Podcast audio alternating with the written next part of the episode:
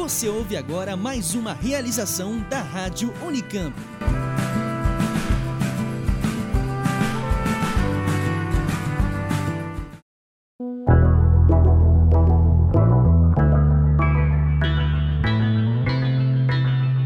Bom, no último programa a gente falou sobre a autoridade da ciência e sobre como os cientistas e o conhecimento científico são vistos como algo quase superior na nossa sociedade, uma coisa quase celestial. E hoje a gente vai continuar falando um pouco de conhecimento e autoridade, só que com um foco um pouco diferente.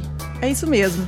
Mas hoje a gente vai falar sobre a autoridade médica. Ou seja, a gente vai falar como os médicos e também a medicina são vistos na nossa sociedade e o quanto as posições deles influenciam na condução das consultas, dos tratamentos e até da vida dos pacientes. É, então, será que a relação entre médicos e pacientes é equilibrada? Ou será que existe uma visão do médico como autoridade inquestionável? Quem é que toma as decisões dentro do consultório quando o assunto é você e o seu corpo? Eu sou Beatriz Guimarães. E eu sou a Sara Lima, e hoje no Oxigênio 48, e aí, doutor? Trazemos algumas histórias e entrevistas para você entender melhor como é e até onde vai essa autoridade médica.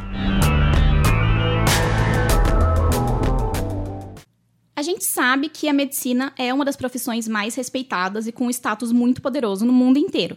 E até aí tudo bem, porque os médicos e médicas são essenciais para todos nós e estudaram muito para chegar onde estão.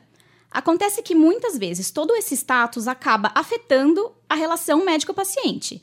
Ou seja, é muito comum que as pessoas encarem a medicina como um conhecimento pronto é, e universal, sem entender que, da mesma forma que a ciência, a medicina está sempre em construção. Não são simplesmente respostas exatas para situações. E a gente não deveria ir no médico apenas para receber ordens do que fazer, certo? Não é uma questão de duvidar ou negar o conhecimento médico, de jeito nenhum mas é de ir além disso e assumir que você tem um papel importante na relação médico-paciente. E é também uma questão de diminuir a distância entre o médico e o paciente, o que é bom para as duas partes. Afinal, os médicos são como a gente, eles têm limitações e também dificuldades. São profissionais com risco de errar, da mesma forma que um engenheiro ou qualquer outra pessoa. E esse jeito que é, que é paternalista, né, de cuidar, de decidir pelo paciente, tem muito a ver com os momentos da história da humanidade em que as pessoas tinham mesmo pouca autonomia de maneira geral na vida. Se a gente pensar que poucas pessoas tinham acesso ao ensino e à informação, fica mais fácil entender por que, que os médicos, é, antigamente, eram os tomadores de decisão. E isso vem desde o século IV a.C., né, com o Hipócrates, que fica, ficou bem famoso no campo da, da, da medicina, que foi um grego que definiu algumas normas para o comportamento dos médicos com os pacientes. Mas muita coisa mudou de lá para cá. Eu me chamo Reinaldo Ayer de Oliveira, sou professor aqui de bioética da Faculdade de Medicina da Universidade de São Paulo. E também eu sou coordenador do Centro de Bioética do Conselho Regional de Medicina de São Paulo. A partir do século, do, do, metade do século passado, então se introduziu uma discussão muito sobre direitos e deveres dos pacientes e aí coincide mais ou menos com a época em que aparece a bioética nos Estados Unidos, na década de 70, agora colocando como alguns princípios balizadores da prática médica é, que tratavam já da situação da relação médico-paciente para um lado mais da autonomia, da não maleficência, da beneficência e da justiça. Mas então como é que funciona a relação médico-paciente hoje? Como devem ser feitas essas escolhas? Se nós pudéssemos observar o Código de Ética Médica, é, é, que foi promulgado agora, em 2010, quer dizer, uma coisa bem recente, e pudéssemos definir uma palavra que fosse, vamos dizer assim, consagradora do Código de Ética Médica, nós diríamos escolha. Quer dizer, a relação médico-paciente, na atualidade, ela deve ter como componente fundamental a escolha. Escolha de quem? Do médico, escolha do paciente e escolha dos dois. Aí, é, o, que é, o que tem sido visto, o que tem sido estudado, é o processo comunicativo, tentando sempre o lado da harmonia, o lado do acolhimento, ou seja, que se procure, através de processos comunicativos, fazer com que essa relação tenha um melhor produto. Qual é esse melhor produto? que médico e paciente se deem bem naquela condição e a saúde do paciente seja levada em consideração é, como o objetivo principal. E pensando nos diagnósticos difíceis de doenças que são mais complicadas, como câncer, lúpus, é, a relação fica ainda mais delicada. Será que você seria capaz de fazer mais perguntas, pedir mais explicações sobre o tratamento e as opções possíveis para o seu tratamento?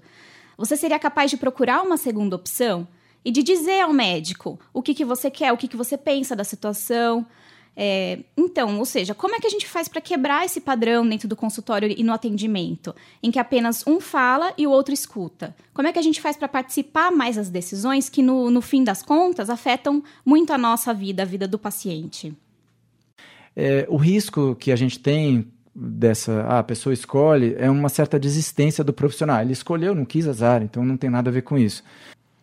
Esse é o Gustavo Tenório Cunha, professor do Departamento de Saúde Coletiva da Faculdade de Medicina da Unicamp. Então existe um ponto médio aí entre você ter uma certa habilidade para compreender do que, que a pessoa está com medo, o que está influenciando ela naquela decisão, que tipo de questões que estão colocadas para aquele problema e conseguir ajudar. A gente sabe que tratamentos de longa duração, por exemplo, tratamentos de tuberculose, que é um tratamento difícil, longo, né? é, uma, é uma doença que acomete as pessoas mais pobres, pessoas em situação de vulnerabilidade.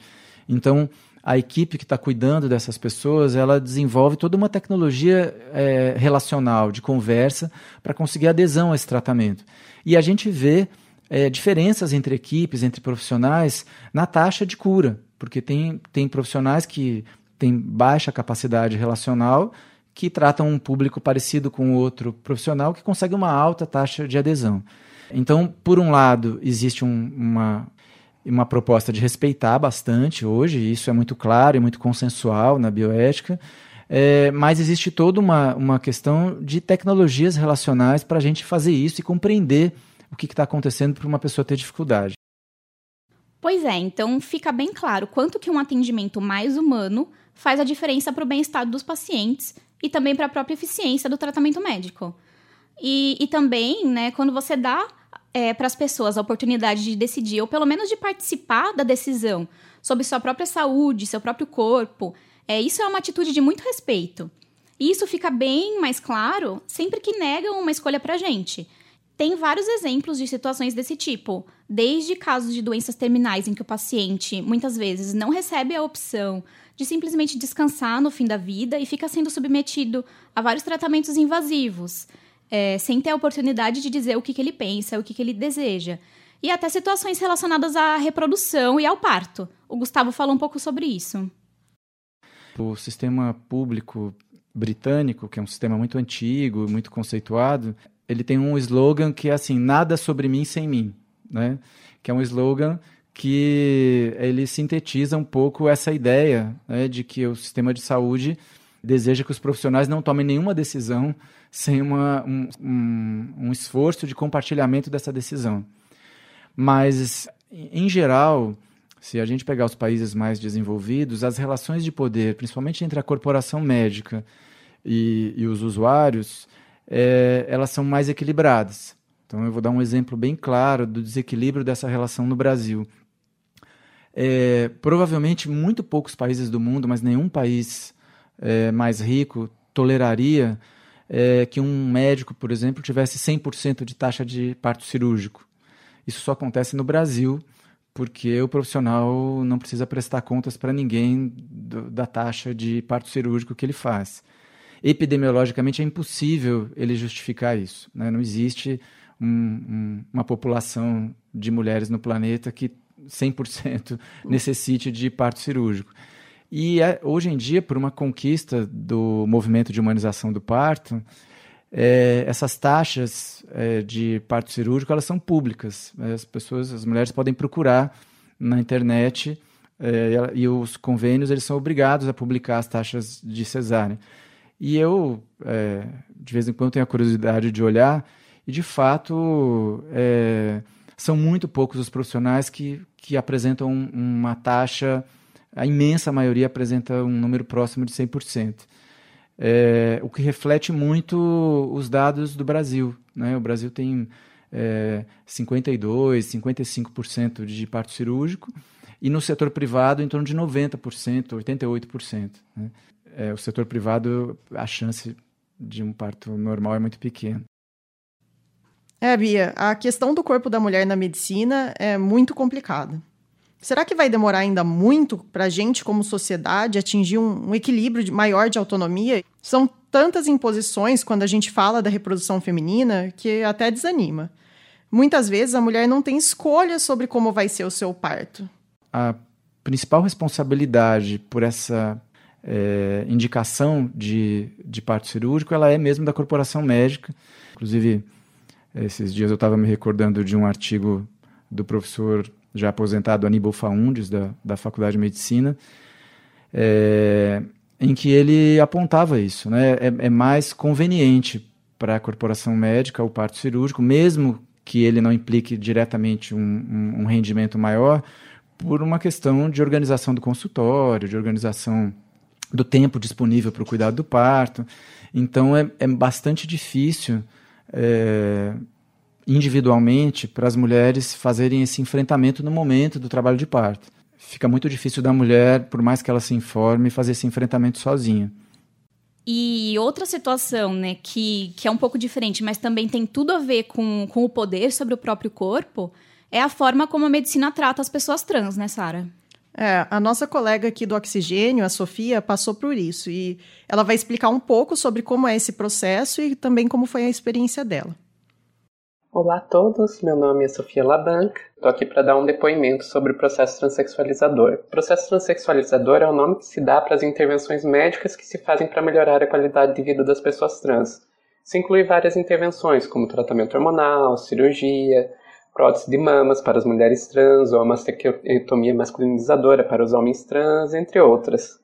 No Brasil, se exige que a pessoa passe por dois anos de terapia e acompanhamento por uma equipe multidisciplinar antes que ela comece com os tratamentos. Isso, e essa equipe vai incluir aí psiquiatra, psicólogo, endocrinologista e assistente social.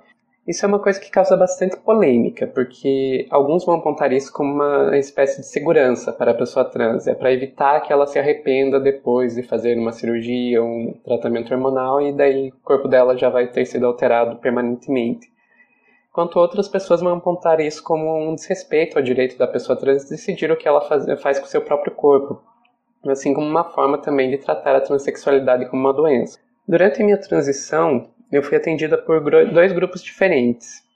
No primeiro, para conseguir autorização para esses procedimentos, era esperado que as mulheres trans se encaixassem no estereótipo feminino. É, não era raro você ouvir pacientes comentando que elas tinham roupas muito mais femininas do que elas costumavam usar no seu dia a dia, que elas usavam apenas para ir para terapia. Muitas das pacientes que se prostituíam, o que infelizmente ainda é bastante comum na população trans, mentiam sobre isso e criavam falsos empregos, com medo que se os profissionais da saúde soubessem que elas uh, eram hum, prostitutas, isso poderia acabar prejudicando o tratamento. Não preciso nem dizer que isso criava um clima de desconfiança entre o profissional da saúde e o paciente, e que acabava atrapalhando todo mundo. No segundo programa que eu, que eu participei, eles já adotavam uma política um pouco diferente com relação ao tratamento hormonal. A gente já era encaminhado para endocrinologista e começava o tratamento hormonal assim que começava os tratamentos. Era uma filosofia meio do tipo, ah, a gente sabe que se a gente que você que se a gente não der hormônios para vocês, vocês vão começar a se automedicar e usar por conta própria. Então é melhor a gente já fazer acompanhamento médico de uma vez. Apesar dessa política, que na minha opinião já é algo um pouco melhor, ainda se mantinham algum, alguns preconceitos. Por exemplo, eu pessoalmente nunca senti atração sexual, nem por homens nem por mulheres. Eu sempre lidei com isso com naturalidade, nunca encarei isso como um problema. Mas uma das psicólogas que me atendia já não enxergava dessa forma. Ela me questionava uh, por que, que eu queria fazer uma cirurgia para ter uma vagina se não, não tinha intenção nenhuma de ser penetrada. Isso não apenas é uma agressão à minha orientação sexual, como também encontraria o próprio conhecimento médico. Já existem várias pesquisas mostrando que identidade de gênero é uma coisa completamente independente da orientação sexual. Outro problema que acontecia lá é que eles não sabiam lidar com os meus questionamentos. Então, toda vez que eu apontava esse ou outros problemas que eu via com o processo transexualizador como um todo, isso não era bem recebido. Eu acabava sofrendo algumas, alguns problemas com isso. Então, por exemplo, além da terapia individual, também faziam terapia em grupo. Eu era mantida eh, de fora dessa terapia em grupo, isolada das outras pacientes. Eu creio que isso vinha em grande parte com o do medo que eles tinham que eu influenciasse as outras pacientes com os questionamentos que eu fazia. No final, a forma com que eu era tratada acabou fazendo com que a terapia me fizesse mais mal do que bem. Acabei abandonando esse grupo e terminei o meu processo fora do país, na Argentina. Lá as coisas aconteceram de uma forma bem diferente. Na minha primeira consulta com o cirurgião, ele me falou que não cabia a ele julgar se eu era mulher ou não. Me pediu apenas um atestado de um psicólogo indicando que eu não sofri de nenhum transtorno mental. Depois disso, eu já estava pronto para os exames pré-cirúrgicos.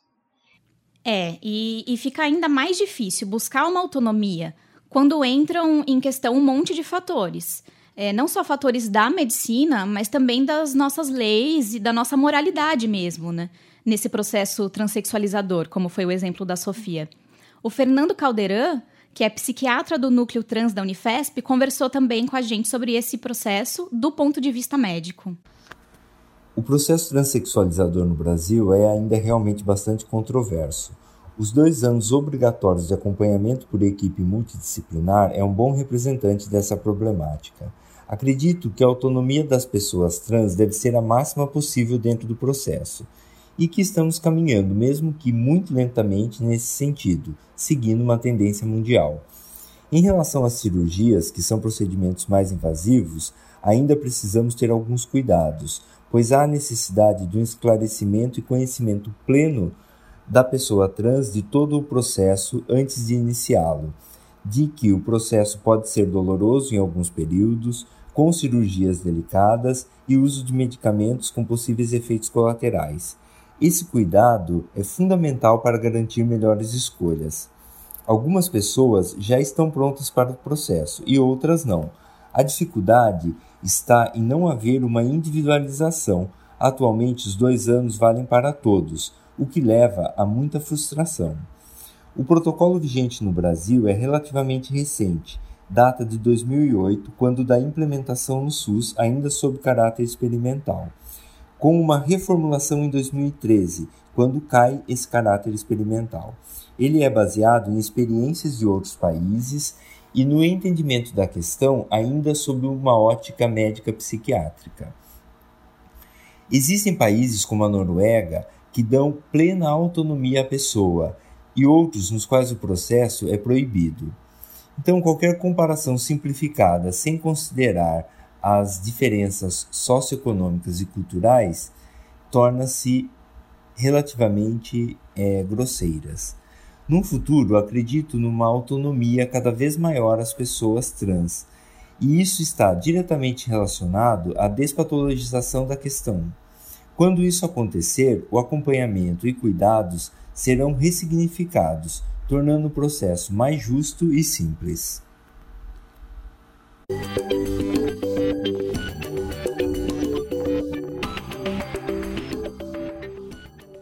É, então, existem casos em que não é dada autonomia ao paciente, mas também existem casos em que o próprio paciente, por conta de se sentir inferior ao status da medicina, não consegue exigir um tratamento mais completo ou adequado do médico, ou até uma explicação. Todo mundo tem um amigo, um conhecido, ou até nós mesmos, e a gente já passou por esse tipo de situação em que o médico não explicou direito sobre o tratamento que foi recomendado. Outras vezes as pessoas vão na consulta ou no pronto-socorro e dizem que o médico não chegou nem a examinar direito, não fez nenhum toque, não conversou com o paciente, não fez nenhum esforço para fazer você se sentir confortável antes de fazer um diagnóstico. É, e é por isso que a humanização né, nessa relação médico-paciente fica tão importante. Não só para que os médicos vejam e, e, escutem e tratem os pacientes como seres humanos complexos, mas também para que os pacientes consigam firmar naquela relação o seu papel, é, consigam é, ter ali uma posição de sujeito. Porque quantas vezes a gente quer se posicionar, quer dizer ao médico o que a gente pensa, quer perguntar mais sobre o, sobre o remédio, sobre o diagnóstico, mas fica com medo de falar. E olha o que o Gustavo Tenório falou pra gente sobre isso. Olha, primeiro, num primeiro momento, quando é, se foi perguntar para a população é, o que, que ela entendia por humanização, isso eu me lembro que numa das conferências nacionais de saúde isso, isso foi feito, né? As pessoas elas dizem, por exemplo, é, o profissional não conversou com ela, o profissional distratou de alguma forma, o profissional não olhou para ela, é, o profissional muitas vezes pediu um procedimento e disse que o procedimento era necessário, mas não fez nenhum outro movimento diante de uma demora. Muitas vezes a forma como foi apresentado um problema ou foi feita uma proposta terapêutica, ela não deu muita margem para que a pessoa entendesse o que estava acontecendo ou escolhesse de fato é, a melhor alternativa do ponto de vista dela. Então, de uma forma geral, a humanização tem a ver com relações de poder dentro dos processos de decisão da clínica e da gestão. Então, na medida em que as decisões são tomadas muito unilateralmente, você tem um processo de desumanização tanto da prática clínica quanto da gestão. É, a humanização faz com que os médicos vejam além da doença, que o quadro geral é de pessoas e das situações em que elas vivem. O Gustavo dá um exemplo de que foi uma luta muito grande conseguir que os pais estivessem o direito de estar com as crianças internadas quando elas estavam doentes. Por muito tempo, era um costume e até uma regra de certos hospitais separar a criança dos pais. E aí, com o tempo, muitos médicos conseguiram provar que a presença dos pais diminuía a mortalidade e o tempo de internação dessas crianças. Então, o simples fato de ter o conforto da família presente já ajudava. E isso também é enxergar as pessoas como seres complexos com seus afetos e suas fragilidades. Para o Reinaldo Ayer, o caminho para uma medicina que seja mais sensível e mais humana começa já nas faculdades de medicina na educação em, em saúde, que devem ser mais do que apenas, é, usando as palavras dele, escolas de engenharia do corpo, porque no fim das contas as pessoas elas são mais que células e tecidos, né? As pessoas têm vontades, têm famílias, têm contextos. Tenho meu otimismo por conta de que é, os jovens também têm uma capacidade muito grande de renovação. Eles começam a perceber isso e dentro dentro de um certo tempo eles vão provocar essas transformações e nós vamos ter uma medicina mais humanizada. Quer dizer, aí você vai, vai poder chegar no seu médico e, e, e falar não só da sua doença, mas como da sua vida, o que é mais importante. Bom, pessoal, termina aqui o Oxigênio 48. A gente espera que depois de hoje você consiga perceber todas essas nuances da relação médico-paciente. E quem sabe até dá para você aplicar isso na sua própria consulta. Hoje a apresentação foi minha, Sara Lima. E minha, Beatriz Guimarães. A gente teve a colaboração do Bruno Moraes, da Sofia Labanca, da Maria Letícia Bonatelli e do Leonardo Fernandes, com trabalhos técnicos do Otávio Augusto aqui da Rádio Unicamp. E se você gostou desse programa, a gente vai te pedir um favorzinho. Vai lá no iTunes, no Castbox ou no app que você usa para ouvir os podcasts e deixe o seu comentário e sua avaliação para o Oxigênio. Isso ajuda outras pessoas a encontrarem o programa. Você também pode mandar um recadinho lá pelo Twitter, Facebook e Instagram. A gente espera seus comentários. É, pessoal, sigam a gente e apresentem para os seus amigos. É isso aí então e até a próxima.